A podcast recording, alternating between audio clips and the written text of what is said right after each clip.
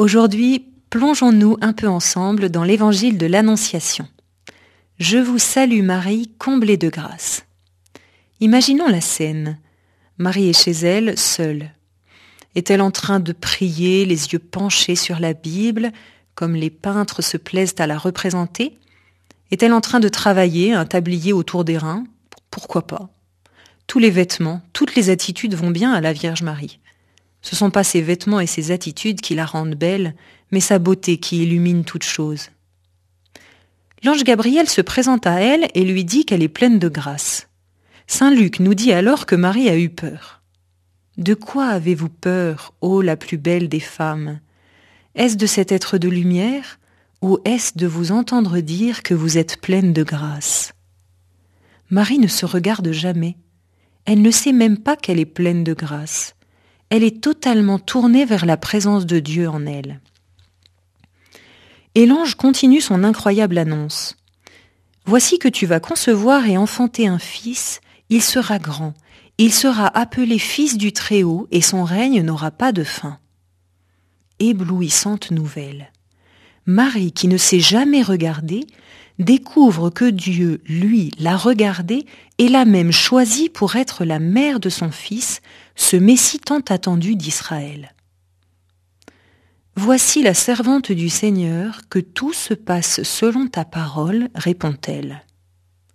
Quand même, il faut le faire. D'accord, la Vierge Marie était préservée du péché originel, ce qui constitue avec nous une vraie différence. Mais elle n'en était pas moins une simple femme. Dans le genre imprévu, je ne vois pas ce qu'elle pouvait rencontrer de plus spectaculaire.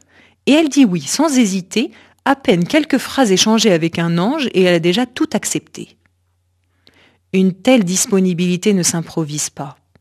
Elle a été préparée par bien des prières, beaucoup d'amour et de confiance en la bonté de Dieu, et certainement une ouverture aux multiples annonciations de notre vie quotidienne. Car Dieu ne nous parle pas que par les anges. Les événements, les circonstances, les rencontres que nous faisons sont une multitude d'annonciations par lesquels il nous révèle sa volonté. Il fait beau ce matin Annonciation. Ma voiture tombe en panne Annonciation. On me demande un service Encore une annonciation.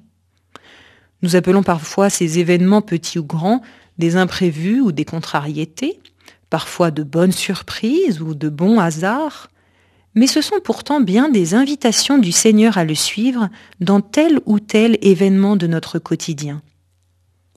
L'annonce faite à Marie était à la fois pour elle une joie, une belle et heureuse nouvelle, et en même temps une cause certaine de difficultés et de souffrances à venir. Les annonciations ne sont pas toujours faciles, mais si nous les accueillons avec confiance, elles seront toujours un chemin de vie. Alors, qu'il me soit fait selon ta parole.